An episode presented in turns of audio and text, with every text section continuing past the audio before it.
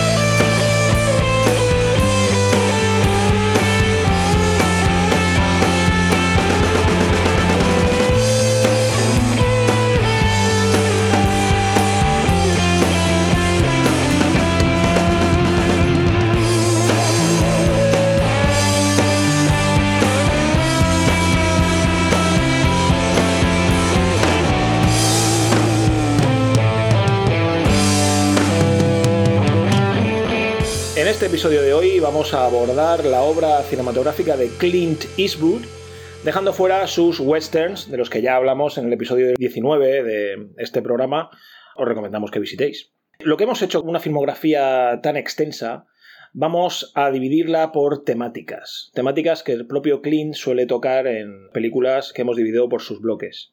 Si os parece, podemos empezar por el bloque de acción y thrillers, en los que él fue bastante popular.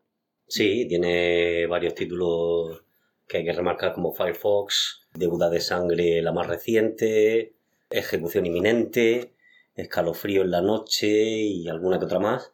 Y su saga más famosa, diría yo, de, este, de este periodo, Harry, Harry el Sucio, ¿no? Sí, digamos que él no dirige todas las películas de Harry el Sucio, él solo dirige algunas, pero él empezó efectivamente con dos, sigue haciendo esta saga, ¿no? De Harry Callahan. Yo creo que en estas películas de acción y thrillers, Clint Eastwood todavía está en una etapa prototipo de hombre viril y auténtico que, va a resolver todos los problemas que, se pongan por delante, ¿no? Un poco un, carácter un tanto plano, ¿no? Por decirlo de, alguna mm. manera. El macho americano. Efectivamente. Porque son muy patrióticas también algunas de ellas. Sí. Ensalza mucho el patriotismo de Estados Unidos porque él es muy americano, se considera muy americano.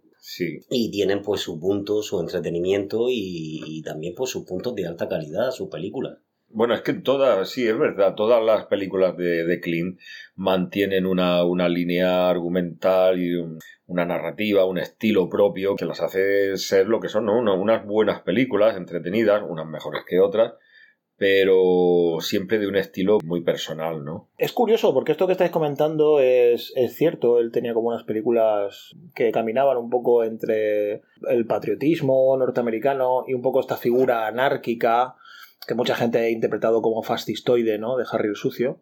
Pero la primera película que dirige es Escalofrío en la noche. Y es un thriller un poco más psicológico, ¿no? Mm. Que tiene que ver con este tipo de, de thrillers medio de terror, problemas de la gente que tiene, amores imposibles, trastornos psiquiátricos, pues mira, en parte ya lo toca en esta película con ese amor obsesivo de la, de la oyente de su programa de radio, que lo quiera a toda costa. Sí, sí, está Jessica Walker que está como completamente loca por él, ¿no? Esto luego lo llevaría al paroxismo más comercialoide Adrian Lyne con la atracción fatal, un poco exacerbado de manera quizás infantiloide, ¿no?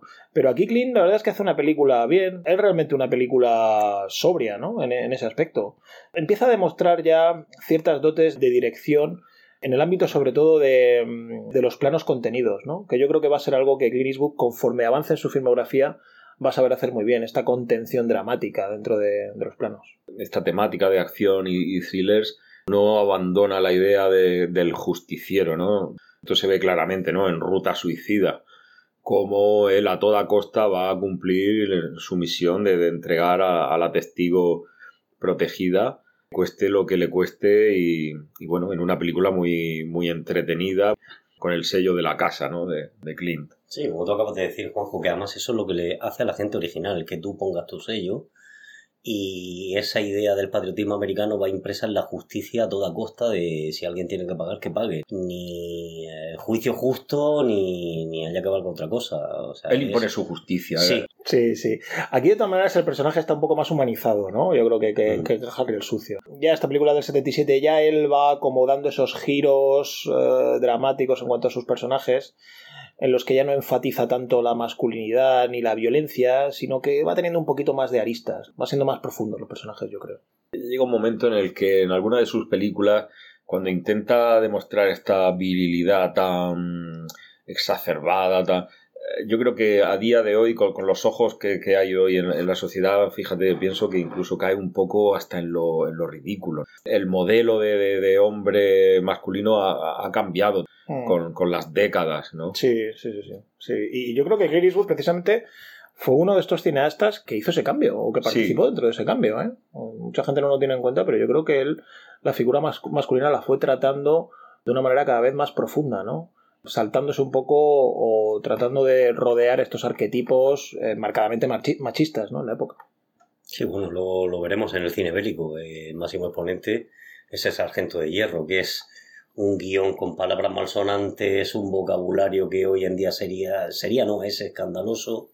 Y bueno, él sigue en su línea de querer mostrar pues el, el, arquetipo de hombre americano, patriota, militar, que no se detiene ante nada y que procura siempre lo mejor para su país con malas palabras y van gloriándose de todas las, las hazañas que había cubierto la guerra de Vietnam y la verdad es que, bueno, eh, hasta tiene un punto hasta divertido, porque vamos, con esa película te ríes.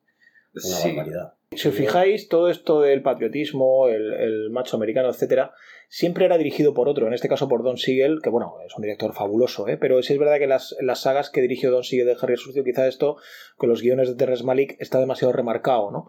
Porque yo creo que ellos, querían hacer una especie de disrupción pseudo-anarquista del individuo frente al Estado, del individuo que toma la justicia por su propia mano, ya que el Estado no hace nada, o que la policía es corrupta, etcétera pero eh, es verdad que a veces el discurso sale un poco machista fascistoide, ¿no?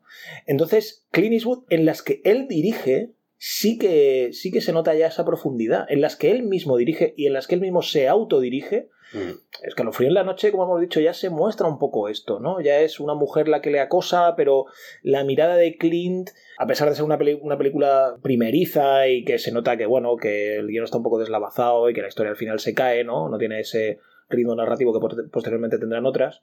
Pero él ya va dando ahí sus pinceladas de ir un poco más allá del mero retrato, digamos, eh, facilón, ¿no? De, este macho estadounidense. ¿Qué os parece Licencia para Matar y Firefox, ¿no? incluso Impacto Súbito, yo creo que serían tres películas que más o menos, más o menos vienen a tener un poco.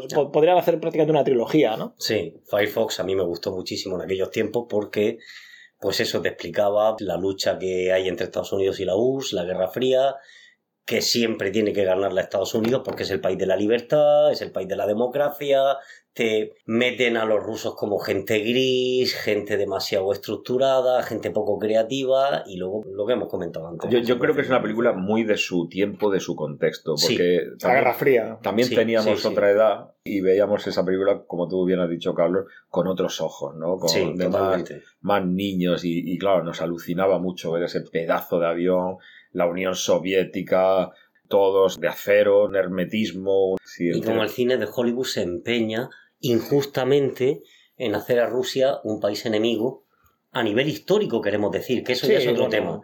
Era una lucha de poderes, eran dos bloques, era la Unión Soviética contra el mundo libre, por decirlo así. Por eso te digo que es una película muy de su contexto, de su época. Muy propagandística, muy propagandística. Bueno, y volviendo a las películas de un corte más humanista, romántico que estábamos hablando, que os comentaba de, primavera en otoño, que empieza a dar, digamos, sus pequeños pasos en mostrar pues esta cara más humana ¿no? de, los personajes. Como y cruel de la sociedad con sus prejuicios, porque no admitían los amigos de William Holden que tuviera con una chica tan joven, cuidado. Sí, sí. te habla también, hace una denuncia hacia los prejuicios sociales de por qué un hombre de una edad de cincuenta y tantos no puede estar con una persona de 18 o 20 años cuando hay amor de por medio. Cuidado, no hay interés económico, hay amor simplemente, que es lo que te narra la película. Pero yo creo que aquí empieza a dar estos, estas pinceladas de sociología, ¿no? Porque más que una relación de amor, que evidentemente es, en lo que se basa, ¿no? Una relación romántica, William Holden la deja en un, en un principio a, a Breezy, ¿no?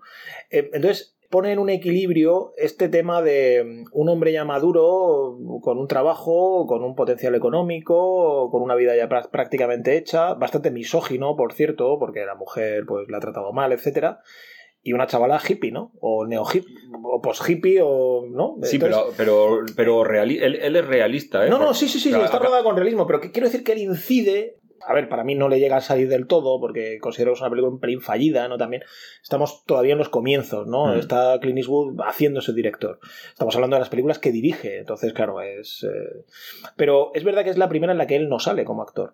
Y de alguna manera yo creo que él intenta ir un poco más allá, mostrando esta diferencia de clase sociológica entre ella y él, y a pesar de eso el amor se da. Pero, bueno, un amor que tiene un cierto carácter trágico. Sí, pero además date cuenta de, dos cosas, que, el protagonista, eh, lo que te comentaba antes, es realista en cuanto que eh, la película acaba diciéndole, bueno, mira, eh, le dice él a ella, a Brisi, y si duramos un año, ya será, es decir, él es un hombre ya maduro, adulto, sabe que esto es una cosa prácticamente un imposible, pero como la película, pues eso, está Clint dando sus primeros pasos en este cine más sociológico, más humano, y nos dice, oye, no no os planteéis el porqué de las cosas, vividlas y disfrutarlas. Exacto, poco el presente. Ese es el mensaje de la, de la película. No te preguntes por qué ha pasado esto, o quién se cruzó, o por qué se tuvo que cruzar en tu camino esa persona. Eh, disfrútalo, si, si es lo que, él lo que sí retrata mejor aquí es, es, la figura de él, ¿no? De William Holden. Yo creo que en la película se muestra claramente que él está más empatizado en su versión de director con él que con ella, yo creo, ¿no? Ella tiene como menos aristas que él, en el sentido mm. dramático de, de la película. Sí, y bueno, y luego ya dentro de esta temática romántica, humanista, tenemos los puentes de Madison, ¿no? Ah, claro, ya 22 años más tarde y mucho más maduro, mucho más maduro, ya esta vez sí mostrándonos, digamos que, creo que lo que nos quiere mostrar es pues la intimidad, el pensamiento complejo, las emociones de, de una mujer que bueno, que vive con un alto grado de responsabilidad. Y tiene la oportunidad de vivir el amor que no ha vivido con su marido. Exacto, efectivamente. Que ha tenido una vida monótona, que lo ha querido, pero no ha tenido un amor apasionado. Meryl Streep ahí quiere meter en el personaje la pasión, o te da a entender la pasión que no había tenido durante, durante su matrimonio, y se da un amor, pues eso, que, que ella no había experimentado, y al cual ella se creía con derecho a justo a, vivirlo. Ella no veía como una infidelidad eso. La verdad, Meryl Streep está fabulosa. Fabulosa. Y él también está, nos muestra, creo que te iba a decir, una de las pocas películas de Clint donde ves una cara, la cara más humana de, de, Clint. No te esperas que siempre ha hecho personajes con dureza, sin apenas compasión o ternura hacia una persona. Comprensión. Comprensión. hay una escena en la que la llama él a ella porque ha ido a desayunar y ha visto como en, en el bar todo el pueblo miraba a esa mujer que entraba y era porque había tenido una aventura por ahí y él lo primero que hace es llamarla por teléfono y decirle, oye, mira, que yo no te quiero, no te quiero causar problemas.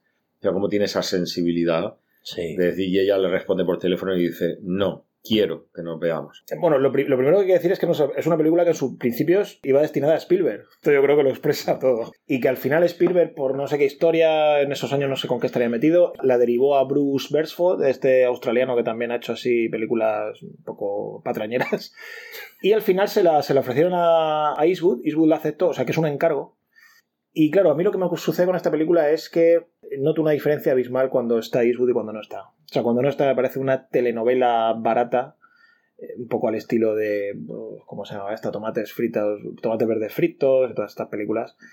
Y, cuando está Clint Eastwood, sobre todo en las escenas intimistas con Meryl Streep, me parece que la película, a pesar de no ser redonda bajo mi punto de vista, sí, exacto, sí que tiene una cierta potencia interpretativa que con ese rostro siempre pétreo de Clint Eastwood, que en esta película efectivamente, como decís vosotros, eh, se muestra como un hombre mucho más sensible, y, sobre todo este que es un protagonista, es un fotógrafo del National Geographic, ¿no? Correcto. Lo cual le da una atmósfera, sin necesidad de tener que contarnos, aunque él cuenta alguna batallita y tal a Meryl Streep, sin necesidad de tener que contarnos mucho sobre él, ya le da una potencia eh, mitológica y visual al personaje muy interesante. Pero en el fondo tengo que decir, me parece una película floja, en general. Es que yo creo que la filmografía o la- el cine de Clint Eastwood, ante todo, su sello personal es cine patriótico, cine bélico, cine, eh, De digamos, justicia. de justicia con garra. Más Sí. que. Es que a mí me sorprendió ver esta película Eastwood, ya te digo, me sorprendió muchísimo. No, pero me, pero me parece, pero su interpretación me parece buena, ¿eh? sí, O sea, sí, sí. Yo no sí. critico la interpretación, crito, Pero te critico el sorprende, ¿no? guion. No, no nos había acostumbrado a eso, Sí. haciendo el cine que él suele hacer. Ah. Entonces, pues. Ah, pues a mí me gusta precisamente por eso. Porque. Porque no es lo, no es lo normal en, porque en él. nos Es de- que es lo más interesante. Para mí lo más interesante de la película es eso. porque la- nos demuestra que sabe hacer otras cosas Eso también. es, sí. si, si se lo propone o si eh, es capaz de llegar más allá, ¿no? Sí, y luego, bueno, la típica productora mal paso con toda su, su carga técnica que es brutal, ¿no? Que es, eh, es brutal, tanto en dirección de fotografía como en música, pues Eastwood eh, en esos momentos, finales de los 80, principios de los 90, yo creo que estaba en su prime, ¿no?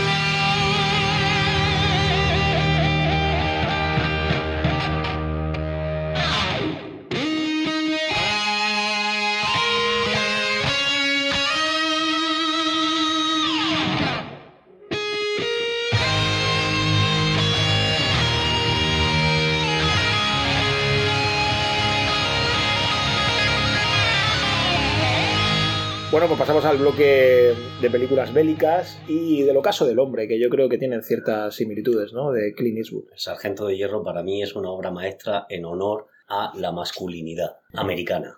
Si hablábamos del patriotismo, El Sargento de Hierro para mí es una de las películas de Clint Eastwood que más lo ensalza, con un guion, por supuesto, bastante original en aquellos tiempos. Fijaros lo que dijo Clint Eastwood en un documental sobre la película. Dice, es mi visión como hombre maduro del macho. Es un supermacho, pero a pesar de eso está completamente perdido. Sí, porque él es un poco como que necesita a ella, ¿no? A la chica, a esta mujer que, que encuentra, que la conocía previamente, ¿no? Y esto yo, yo creo que no es la primera vez en la filmografía de Clint que lo vemos, ¿no? Por ejemplo, podemos remitirnos a Sin Perdón, donde continuamente hace referencia a su esposa muerta. Él, él, decía, no, es que ella me salvó, ella me salvó. Claro, allí tiene un carácter más de redención y yo creo que aquí tiene un carácter más sí, claro. psicoobsesivo, ¿no? Sí. Él está como obsesionado con Salvando eso. las distancias. Claro, claro, sí, sí, no, no, pero que lo que sí, que sí, que absolutamente, que es así. Sí, Él sí. se da cuenta que no tiene, fuera del ejército no es nadie. Bueno, no es nada. Es un personaje que es bastante más profundo de lo que parece en la película, sí, ¿eh? Sí, Porque sí. es una película efectivamente con mucho cachondeo, mucho humor negro, mucha también un poco parodia o autoparodia del ejército, todo esto, ¿no? Que luego llevaría al extremo Kubrick con la chaqueta metálica. Roza un poco la tragicomedia, ¿no? Sí, exacto, Roza... por momentos, sí. Mm. Un aspecto que a Clint Eastwood le gusta bastante, ¿eh? Un vocabulario soez, pero que se hace divertido. Por lo menos cuando yo la vi, yo me reía muchísimo porque me hacía gracia ver y escuchar la, las burradas que decían, ¿no? Sí, tiene ese Pero- carácter autoparódico que quizás la chaqueta metálica es, es, es ya una cosa más oscura, ¿no? Aquí tiene ese carácter, pues eso, lo que ha dicho Juanjo, de tragicómico, ¿no? Sí, Claro. una, una película aparentemente nada seria, pero que tiene su seriedad, como habéis dicho, en la, en la lectura de los personajes y de la vida de él. Es que el ayatolá del rock and roll. Conde del funk, el duque del soul. Es que, es que, en fin, es una película de contrastes, como sí, estáis pero diciendo. En, cambio, las dos siguientes, Banderas de nuestros padres y Cartas de Iwo Jima, ya tienen una madurez como cine bélico de Clint Claro, ojo, a ver, estamos hablando dos películas 20 años después, ya del 2006. Efectivamente. Esta película de alguna manera tiene cierta conexión con luego libertad individual y normas establecidas porque habla dentro del ejército, que yo creo que además el Pentágono no recibió la película de buenas maneras, habla eso del individuo y el sistema, ¿no? Sí, de cómo reconvertir a piojosos y al, al, Sí, sí, sí. Al desperdicio. Palabras textuales. Al desperdicio de la sociedad en, auténticos hombres guerreros por el país, por Norteamérica y defensores de la patria. Pero al mismo tiempo criticados también. O sea, se critica también al, ejército. Se, le critica, se, le, humilla a veces con, con, bromas verdaderamente burdas.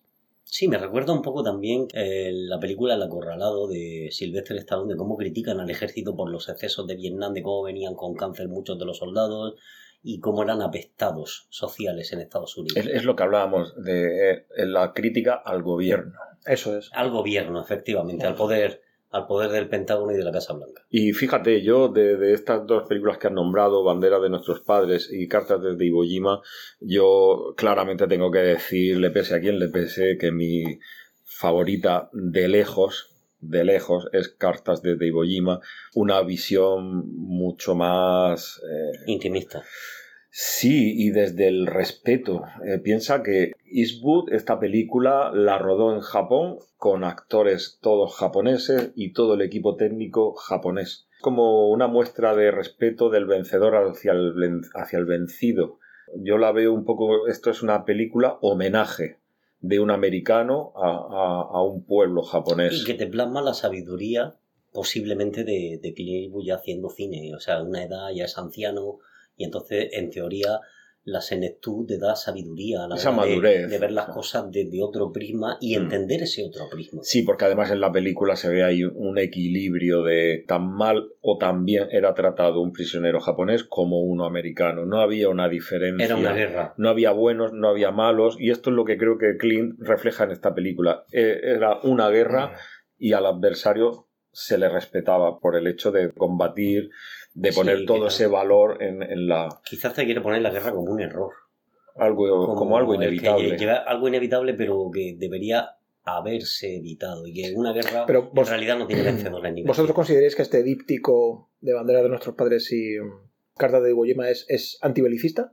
O, no llega a tanto? Yo creo que, creo que no llega a tanto. Yo creo que simplemente quiere mostrarte la guerra lo que es una guerra. Tal, y como es. muy, muy objetiva, exacto. Yo estoy de acuerdo. No, no lo veo como. Dos te muestra una guerra, simplemente. O sea, es un hiperrealismo acentuado, ¿no? Es una guerra lo que hay. Hay gente que cae prisionera, hay gente que muere, hay gente que cae herida. Hay unos mandos superiores dentro del ejército que son los que dirigen y, mandan a la tropa a morir. Me, me interesa, me interesa y me gusta mucho en Carta de Diego Jima cómo refleja Clint cómo afronta cada persona la llegada de la muerte. Inevitable, inevitablemente. Cómo se preparan y cómo reaccionan, cómo estos soldados expresan sus diferentes miedos, odios, locura. Hay hasta uno de los soldados que se inmola corriendo hacia, hacia el enemigo, hacia los americanos. Kamikaze, ¿no? Sí, sí, con una granada en la mano y, y es, es, interesante. Y cómo Clint lo filma todo esto, pues con un respeto bidireccional, ¿no? Entonces, una, me parece una, muy buena, una muy buena. Que muestra el sufrimiento humano por ambas partes, sean vencedores o vencidos, y cómo se puede llegar a la desesperación cuando estás en una guerra, sobre todo porque cuando la gente joven va a la, a la guerra y le queda una vida por vivir, yo creo que muchos de ellos no entendían y no estaban preparados para ese nivel de sufrimiento. Hmm. Entonces, por eso llegan a la desesperación, se autoinmolan, otros caen heridos y se trastornan. Y luego en Bandera de nuestros padres, pues fíjate, la veo más una película más patriotera, más simplona, más americana. Más americana, más para el pueblo, una película más hecha para el pueblo americano, efectiva, efectivamente. Él es muy americano y él en su cine lo va a plasmar en la gran mayoría de las películas y estas son un ejemplo de ella. Sí, sí, de hecho, en, su siguiente película bélica en el año 2014, con el, el francotirador, ya nos muestra, digamos, la vivencia de la guerra desde una perspectiva totalmente individualista, desde el punto de vista de un francotirador que se ha enviado a, Irak y la inadaptación de la vuelta a, casa, ¿no? De, de los, los, soldados, los, los veteranos de, y darte la, posibilidad de que el que a hierro mata a hierro muere, que él murió a hierro también por otro, franco, por otro militar, tocado psicológicamente, como volvían muchos, y muere con muere sí sí asesinado, asesinado como él había asesinado por su trabajo en la guerra de Irak. Exacto. Eh, es curioso eh es curioso. El vecino que lo mata pues esto otro otro veterano trastornado que la mujer lo ve y no le gusta en la escena final. Sí, y ahí corta la película. Y ahí corta la película. Y luego ya las, los créditos finales, los títulos finales. El, féretro, el coche y la gente. bueno, y, y, esas escenas son reales, ¿eh? No son grabadas de. No son grabadas de película, o sea, son del día que llevaron el féretro de este héroe nacional al cementerio, ¿no?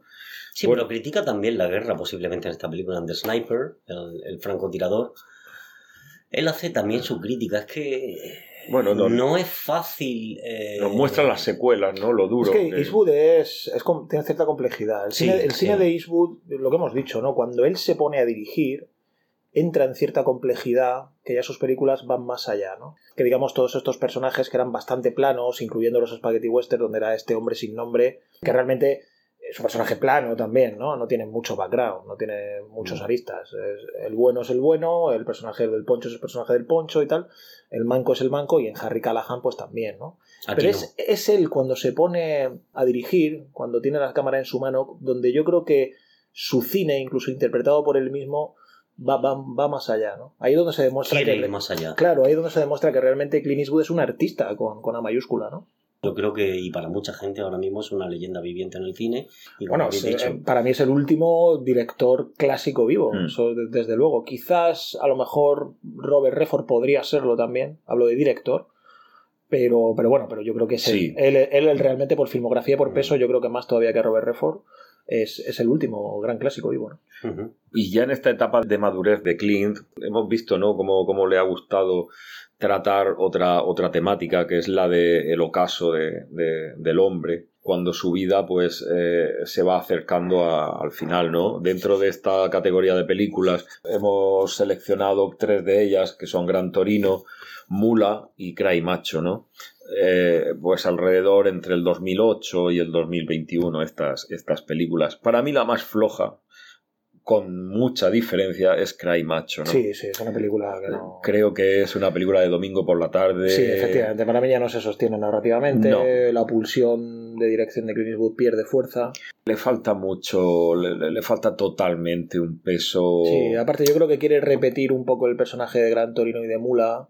No le sale, no, no, no. No le llega a salir y al mismo tiempo suena repetitivo, ¿no? Hmm. Es decir, son dos cuestiones que no me llegaron a convencer. Es una película fallida. y fíjate que en Clint esto es inaudito o Es raro, sí, porque incluso sí, ¿eh? te pueden gustar más o menos. A mí no me interesan mucho ni Primavera en Otoño ni, ni Los Puentes de Madison, pero considero que son películas conseguidas, a pesar de que me interesen más o menos. Y para mí, efectivamente, la, mejor me parece Gran Torino. Y Mula, bueno, Mula. tiene su aquel, ¿no? Tiene un punto divertido, tiene ese punto gamberro. Sí. Tiene un punto gamberro. por momentos sí. Es que yo creo que él tiene que ser una persona con mucho sentido del humor. ¿eh? Sí. Muchísimo. Eh, estar a su lado daría, yo daría lo que fuera, por, por supuesto por compartir una conversación con él, debe ser una persona que ha vivido tanto, ha visto tanto cine, ha pasado tanta gente por su vida y tantas experiencias, y tantas experiencias que él tiene un sentido pues esto es lo pues esto es lo que yo veo que él emula lo eh, es lo que hace interesante la, película, que no sabes cómo va a salir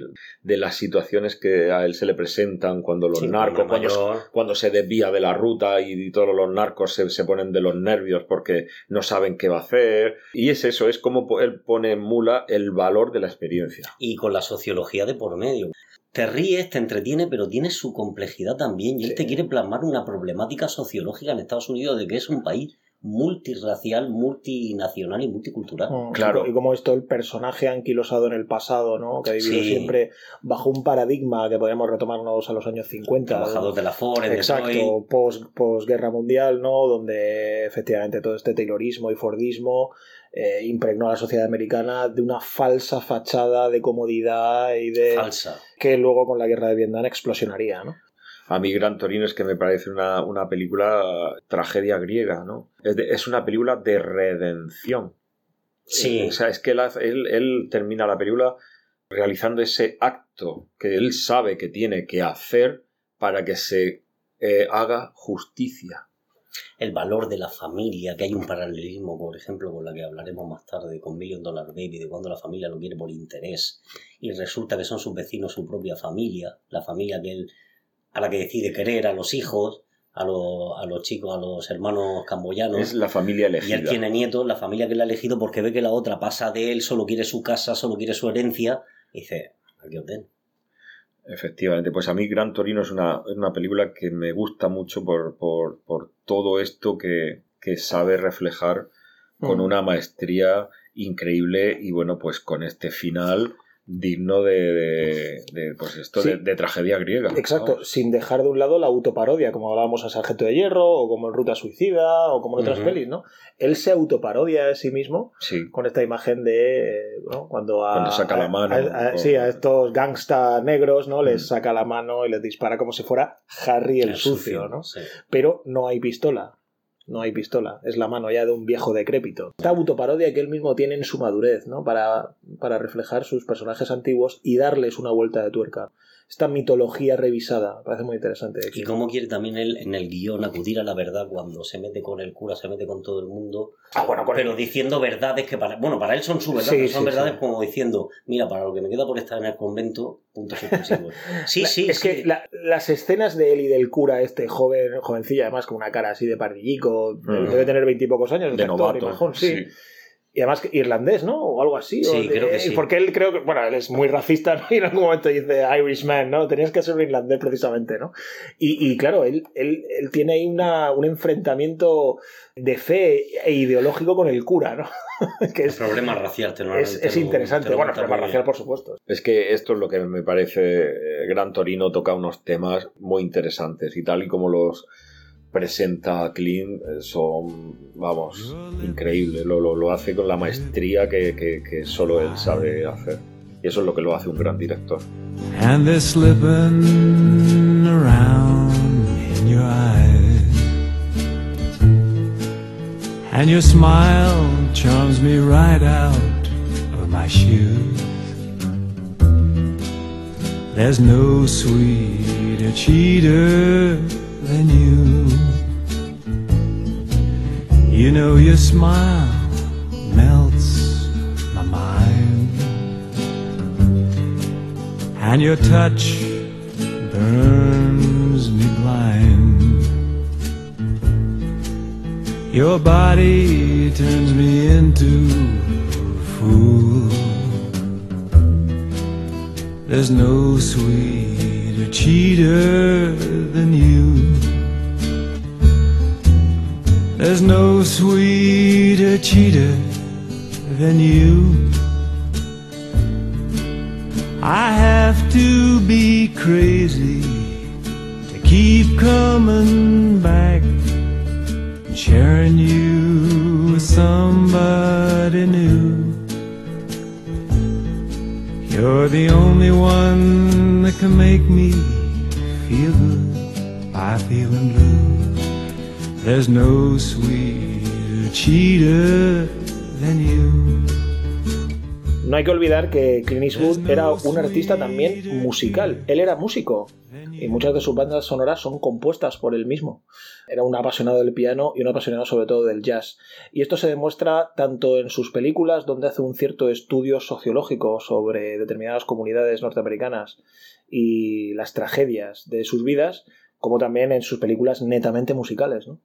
Sí, Bird y El aventurero de medianoche son ejemplos de sus películas musicales que te narra pues también las vicisitudes que pasaron los grandes genios de la música, como fue el caso de Bird, está basada en la vida de Charlie, Parker, sí, efectivamente. que era un genio un genio que cayó en las drogas, pero era un genio. Como todos los genios, pues son mentes atormentadas él hizo su primera incursión en, digamos, en estas películas de biopics musicales, por llamarla de alguna manera. Yo tengo que decir que a mí los biopics realmente me interesan cero, pero hemos hablado aquí, yo creo, en este programa de dos o tres que, me parecen maravillosos. y este es uno de ellos, ¿no? El de Bert. Y también hizo su primera incursión con El aventurero de medianoche, Honky Tonk Man, donde él interpreta a un cantante de country con tuberculosis y es una road movie absolutamente fascinante, una road movie, buddy movie, que rueda con su propio hijo. Y él mismo, dentro de la banda sonora, canta y toca, ¿no? Y puedes ver en estas películas lo que tú dices, ¿no, Charlie? Esta sensibilidad artística de Clint Eastwood. Muy bueno. Que ya sobrepasa, digamos, la mera dirección o la mera capacidad de dirigir películas para meterse en un ámbito puramente autoral. Él pasa a ser, yo creo que el aventurero de medianoche, probablemente Bird sea la más clara, él pasa a ser ya un autor. El jinete pálido también. Son todas películas de, la misma época, ¿no? Donde él ya concibe el cine con una... Algo más, bastante más personal. Exacto, con una visión propia. Sí. Tú ya estás viendo, en los 80, cuando estás viendo Honky Tonk Man, El jinete pálido o Bird, tú ya estás viendo una película de Clint Eastwood. Esto es Sí, sí, muy interesante como él inaugura con estas temáticas eh, este... Y la tragedia, ¿eh? La tragedia que unido al, al, cine trágico de películas como Million Dollar Baby o Mystic River, de plasma la tragedia muy claramente. No quiere cortarse un pelo en, en narrarte la tragedia de los personajes, en cómo sufren, lo que sufren. Eh, la adicción a las drogas, cómo encaran la muerte.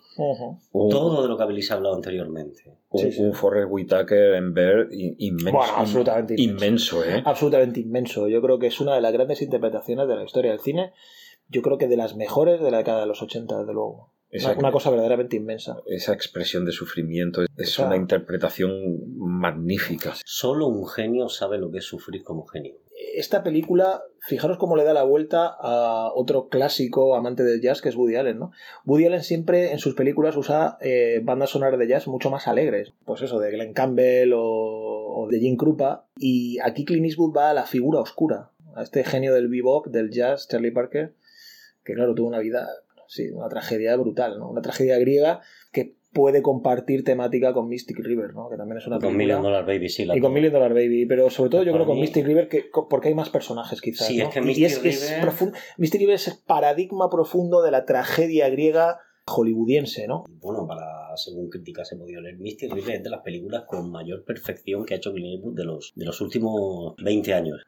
Fíjate, yo, es, es una película dentro de esta temática de Clint, de vidas trágicas, donde ponemos estas películas, Million Dollar Baby, Mr. River, Medianoche en el Jardín del Bien y del Mal. Mystic River creo que es la más oscura de, las tres, con diferencia, porque es una película de culpa y redención, ¿no? Sean Penn necesita encontrar un culpable y Tim Robbins necesita redimirse de haber asesinado a este chapero. bueno, era un pederasta, es un pedófilo, sí, sí. Sí, sí, sí, se dice al final. Se dice Efectivamente. Entonces, eh, son dos figuras que se complementan, ¿no? Sin Penn, por un lado, va buscando y necesita encontrar un culpable, y Tim Robbins, que necesita expiar su culpa. Y es una película la más oscura de, ellas. Y de personajes, como ha dicho Pedro Juanjo, como te estás diciendo, el de las más oscuras personajes que dan una complejidad, como pasa también en Million Dollar Baby, con el, la asociación y el cariño que establece con la boxeadora, pasa con Misty River, con lo que es la amistad entre ellos. Hmm. En Million Dollar Baby se traslada esa amistad y ese cariño hacia boxeadora y entrenador, y también es oscura. Sí, aunque Million Dollar Baby yo creo que lo, enfoca más pues como el francotirador, ¿no? A, la individualidad. O sea, ahí hablamos de la tragedia Está más individualizada, sí. Más en la figura en concreto, y bueno, y es muy cruel, ¿no? Como lo, presenta Million Dollar Baby, ¿no? nos prepara una trampa, ¿no? Primero la, lleva arriba del todo, al cielo, y luego la deja caer con este accidente donde se golpea y, queda tetrapléjica.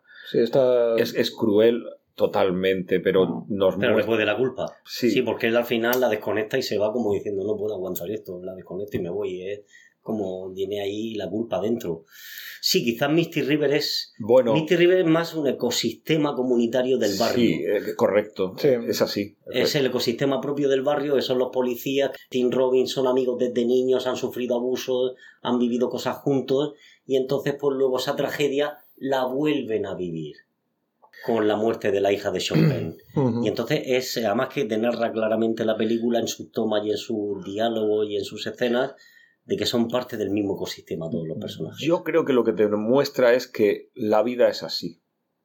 Es decir, Lo que te ha tocado. es, eh, o sea, la vida es esto.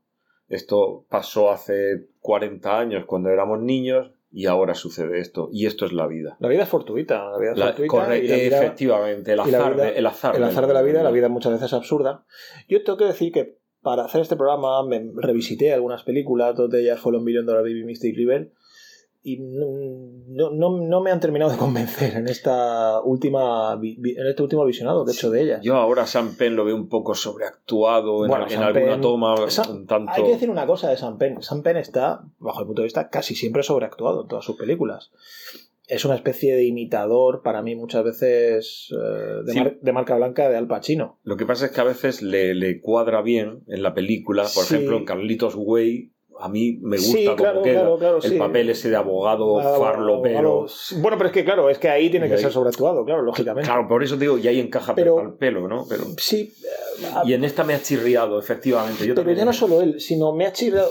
En Million Dollar hay momentos. Claro, Million Dollar es compleja porque tiene que estar jugando todo, todo el rato con no caer en lo ñoño, ¿no? Efectivamente. eh, lo logra, ¿eh? Lo logra. Pero hay momentos que son extremadamente tensos que casi mm, roza la ñoñería, ¿vale? No, no lo hace, ¿eh? pero hay momentos que, que casi, casi está ahí al punto de, de lo lacrimógeno fácil. Entonces, mm, me parece un poco excesiva en ese aspecto, ¿no? O que intenta marcar el límite de, de lo sensiblero. Y luego en Mystic River es que el guion me parece un poco deslavazado, ¿eh? Hay momentos verdaderamente raros.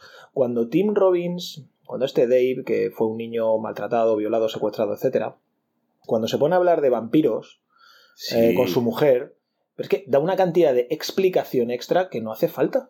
O sea, vamos a ver, cuando un espectador es maduro y adulto no hace falta que le digas, es que resulta que George y no sé quién, cómo se llamaban, eran vampiros, eran los hombres lobo, eran los que me hicieron. Sí, sí, ya, pero es con que digas que te pasó algo y que estás visionando vampiros, ya uno... O sea, hay como demasiada explicación, ¿no? Es como prolongar la escena. Prolongarla, pero de, de manera un poco la papillita, ¿no? Que muchas veces digo yo de Spielberg y toda esta gente, ¿no? Que es la papillita para que el espectador, que nos lo tomamos como un bebé, que no tiene capacidad así un poco para... Y me llama la atención eso en Clint, que es un tipo que, que es muy oscuro y muy misterioso en muchas otras pelis, ¿no? Y luego la escena final, donde la mujer de Son Penn, que prácticamente no tiene ningún protagonismo, aparece en esos últimos dos minutos, Sí. como si fuera una Lady Macbeth, Sí, me parece algo verdaderamente delirante. diciéndole que ha hecho lo que tenía No, que has hacer. hecho lo que tenías que hacer, como si fuera una especie de Lady Macbeth ahí de repente diciéndole Sí. que no, es que lo has hecho por tu familia. Ese es, pero, mi, ese es mi hombre. pero si, si- si es una mujer que no- sí, ha tenido cero protagonismo en la película. Entonces, no sé si es porque a lo mejor se le quedó en el libro eso, yo en el libro no, el libro no lo he leído, no sé si porque se le quedó eso en el libro o porque el guion, no sé, pero me parece que tiene cosas. Y luego el final no me convence tampoco. Ese final pseudo gangsteril que de repente Son Penn me parece ahí después de que la otra le diga que es su marido, no sé. Es una cosa un poco extraña. Yo creo que debería haber acabado cuando, cuando Kevin Bacon le dice que, que han encontrado al otro y que, y que qué ha sido de Dave. ¿Cuándo fue la última vez que vio a Dave? Y él, de una manera brillante, creo que dice, fue hace 25 años. Ah, Ahí yo, vamos, yo creo que Clint debería haber cortado ahí. Eso hubiera sido un final para mí fantástico. Pero no, se, Mm. se regodea un poco esos dos últimos minutos. Y además dejarlo sin saber si lo va a detener a su extraño, amigo muy o no. extraño. No, no, es una película que mucha gente habla de obra maestra. No me lo A mí parece. me gustó mucho con todo. Está bien, pero vamos, no, no me lo parece tanto. No, comparado Eh, con- Insisto, comparada con su filmografía, claro. Ah. Bird, eh, Honky Tonk Man. Y bueno, no hemos hablado de una delicia, una delicatessen para mí, una de sus grandes, que Media- es Medianoche Medianoche. en el Jardín del Bueno, Mar, Medianoche. Que es una Divertidísima. exquisitez eh, de, De- película. Pero es muy exquisita esa película. Está hecha con Sí, una con, sí, con clase, con, con gusto. clase, con gusto, con gracia. Creo que su favorita hasta entonces era precisamente Breezy, esta que hemos comentado, como era eh, primavera, en otoño. Y cuando hizo Medianoche en Jardín General, el propio Eastwood dijo: No, no, ahora mi favorita es esta, Medianoche en el Jardín General. Y daros cuenta, ¿Qué, qué os parece? ese- eso sí que es un estudio sociológico bueno, de esa aristocracia decadente bueno, del sur de Nueva Orleans, Pero esta, esta eso- ciudad de sabana. eso te iba a decir, el gusto de Clint por el sur de Estados Unidos. Yo creo que Clint claramente tiene una predilección por el sur de, de- de los Estados Unidos. Esto ya lo vimos. Bueno, en- él fue alcalde de un pueblo de California, ¿puede ser? Fue alcalde, ¿no? Creo que sí. Parece que sí. No lo sé, lo veíamos ya en el monográfico de, de Western, en el Fuera de la Ley. Sí, Como sí, sí, Missouri. él, él representaba a un, conf- Kansas. a un confederado. Ajá. Y aquí vuelve a establecer otra vez la acción ¿no? en, en Sabana, en un, en un pueblecito de- de- del sur. Además, Y- con ese nombre, Sabana. Y cómo nos presenta a muchos de los habitantes, cada uno con una personalidad. El señor este que lleva las moscas con, con hilos, la drag queen, que maravilloso el, el, señor de las musas con hilos me recuerda a una escena que había, creo, era la película de Orson Welles, ¿cómo se llamaba? Mr. Arcading, creo, ¿no? Mr. Que que había un tío que tenía un circo de pulgas, ¿no? Algo así. Eh, corre, sí, sí. O sea, son cosas fascinantes, ¿eh? Son muy surrealistas. El del perro también, sí. El del perro que no hay perro. Es exacto, no hay Eh, perro. es, es como decir, aquí en el Por cierto, sur- también actúa su hija aquí también. Igual que en Aguntero de Noche actuaba su hijo Kyle, aquí, aquí actúa su hija. No, no recuerdo el nombre, pero actúa su hija. Pues lo que os estaba diciendo, que es, es como decir, aquí en el sur las cosas las hacemos a nuestra manera. Y me parece una película Sí, divertidísima. de factura impecable, hombre, comparado con las otras dos, por supuesto, de muchísima más calidad. Quizás a lo mejor No, no sé si es más calidad. A mí a lo mejor es que me llega más porque la veo una película con como con muchas más posibilidades que Mystic River y que Million Dollar Baby, que al final son películas que están un poco situadas en la perspectiva narrativa o dramática como muy encerradas en sí mismas, ¿no? A pesar de que Medianoche en Jardín es una comunidad encerrada, lógicamente, en esta sabana, pero es mucho más amplia, ¿no? Y hay una cantidad de personajes... Claro, aquí John Cusack hace un poco de Clint Eastwood, ¿no? Y te va contando, además es- está perfecto elegido, ¿no? Es un Sí. reportero que es un escritor venido a menos, que ha escrito una novela que no ha tenido mucho éxito, él quiere ser escritor, entonces se ve metido aquí para hacer un reportaje meramente alimenticio, ¿no? Para ganar algo de dinero para revista, para una revista de Nueva York y tal. Entonces el tío capitalino llega ahí a este pueblo extraño donde se mezcla cultura indígena, cultura vudú, cultura africana, europeos. Bueno, y se va con material para escribir es- ese libro. Claro, claro, eso. Él lo que ve ahí y dice, joder, aquí puedo escribir un libraco, ¿no? Y bueno, y luego para terminar, Clint también tiene un gusto por esta temática de las libertades individuales contra las normas establecidas. Esto lo, lo vemos en dos de sus películas claramente, Cazador Blanco, Corazón Negro y Un Mundo Perfecto.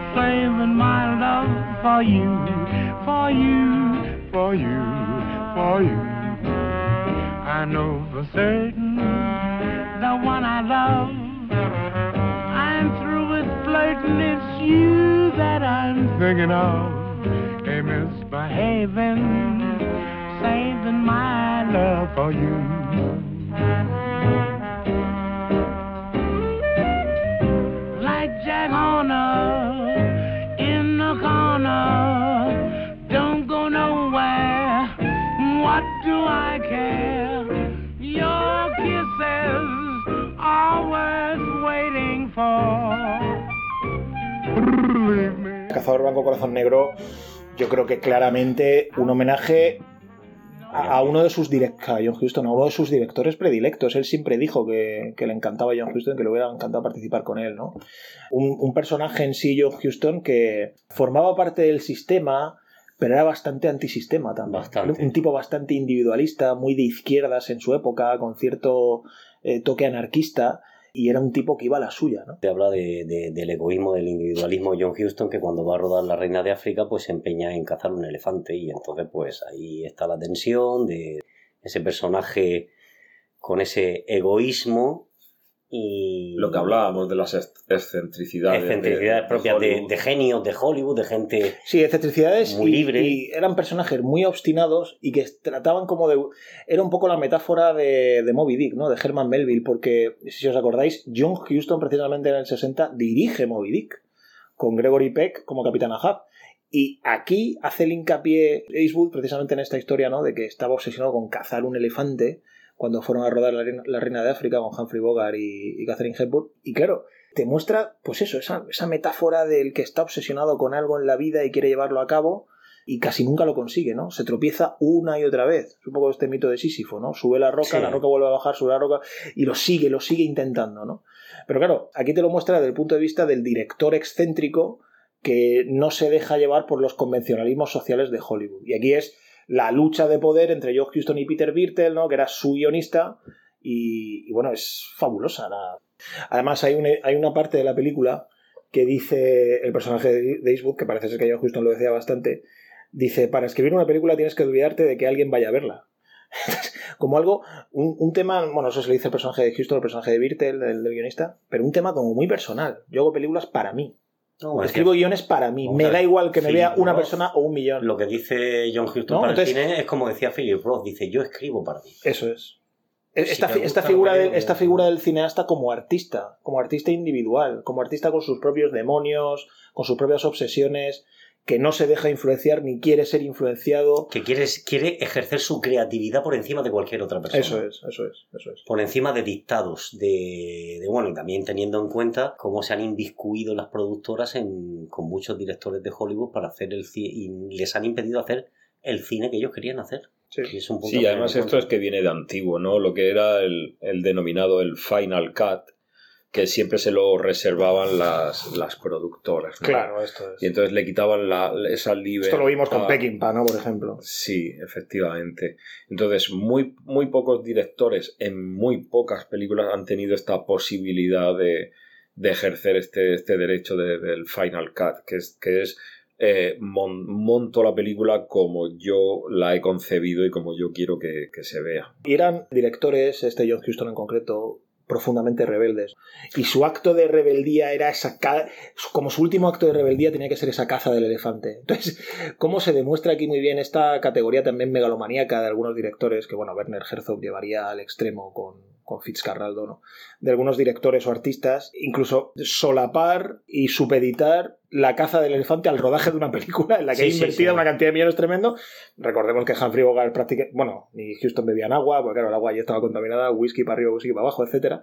Entonces, claro, es te muestra perfectamente ese rodaje, sin caer tampoco en los maniqueísmos de personajes buenos o malos, ni, ni en las telenovelas estas de a ver qué hace quién con cuál, ni nada de esto, No, no, sino no, que es una película sobria, elegante. eh, Sobre la personalidad de John Exacto. y la lucha con su guionista. Exacto. De él querer ser libre creando, Eso es. sobre todo.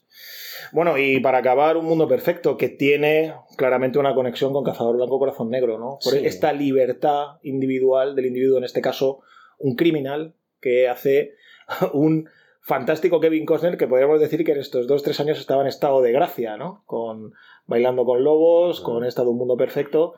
Y que luego ya, bueno, a partir del guardaespaldas, todos, todos Ah. conocemos su, todos, todos conocemos su caída a los infiernos, ¿no? Se, se le cayó el pelo. Exacto, sí. Pero que, Bailan- pero que aquí, aquí, aquí el tipo, es tres, tres cuatro años verdaderamente brillantes de, de Sí. películas, de esco- escoger sus papeles, de dirigir el mismo Bailando con Lobos. Yo creo que, Un se, año antes. yo creo que Bailando con Lobos se, 92. se merece un capítulo Bailando con Lobos. Sí. Sobre, sobre todo la versión extendida. Sí, además una, una road movie Fabulosa, estupenda, fabulosa, fabulosa. La relación con el niño. La, la inocencia del Esto es, niño esto es. en contraposición a, a, pues bueno, a la persona de, al personaje. Pero fijaros, yo esta película la he visto varias veces. Una de las veces que la vi, me resultó curioso que vi que había también cierta ingenuidad en Kevin Costner. En algunos momentos es un tipo súper frío, se adelanta siempre a los acontecimientos, está siempre pensando mal, siempre piensa mal, siempre pensando a quién tiene que atracar y tal. Pero hay como cierta ingenuidad en que él va a poder llevar a cabo todas sus fechorías sin ser pillado, ¿no? Porque se cree su propia verdad, quizás. Sí, exacto, exacto. Y esa ingenuidad se traslada también con la del niño, ¿no? De hecho, ese final sí me parece un final fabuloso, ¿no? Cuando el niño, digamos que de alguna manera se siente tan compenetrado con este criminal con el que se ha ido efectivamente en esta road movie, esta buddy movie, ¿no? esta película de amigos, y prácticamente lo trata como a su padre, ¿no? Mm. Esto es fabuloso. Esto me, le- me, me recordó a, a La Noche del Cazador de Charles Lawton, ¿no? Que, que Robert Mitchum hace el papel de este hombre, de este predicador, amor, odio, love, hate en las manos, Sí. que se carga a su madre, pero a pesar de eso, el niño, en dos o tres escenas, se ve como reflejado en la figura paterna, en una especie de, no sé, complejo edípico o lo que sea eso, y lo defiende como un padre. Pues me dio cierta sensación, porque juega mucho con los parajes naturales. Bueno, la fotografía en un mundo perfecto es absolutamente... Bueno, lo es en todas sus películas, ¿eh? Parece que era Bruce Stairs, el que, se- el que era el director de fotografía suyo de Malpaso. Absolutamente fascinante en esta película. Sí, habéis nombrado dos películas, estas últimas, Y luego los perseguidores, ¿no? de muy buena factura. el FBI, el Marshall y tal, cómo se van en esa caravana como si fuera un mundo burocrático y de ley aparte del mundo de Kevin Costner y del niño, que es- son, son mundos muy profundos, muy oníricos, muy de ensoñación, muy de libertad, ¿no? Siempre con este aura del el viento, eh, la hierba, el entrar y robar una gasolinera, una Coca-Cola fresca, todo este rollo, como hay una contraposición clara con los perseguidores que están en este cuchitril, en esta caravana, persiguiéndolos, se caen varias veces, eh, toman las curvas mal, y Clint Eastwood, que hace de este, esta especie de Marshall, ¿no? O no sé si era Marshall o del FBI, está cada vez más cabreado, ¿no? Tiene, tiene buena factura, la- las dos películas tienen buena factura y Ah, son fueron- fabulosas. Para mí, dos de sus obras maestras, desde luego. Es un gran director. Como tú decías, Pedro, el último gran director dentro de la escuela clásica de... Para mí sí, para mí el último. moderna. Sí, para mí sí, para mí el último director clásico. Insisto, quizás con Robert Redford. Lo que pasa es que Robert Redford no ha tenido, digamos, ni la continuidad ni el número ingente de películas de Clint Eastwood, ¿no? que tiene mil. Pero sí, digamos, el último gran director clásico vivo. Pues con estas reflexiones acabamos el capítulo de, de hoy, deseando a todas y a todos un abrazo y no os olvidéis de visitar nuestra página web www.cumlingus.com.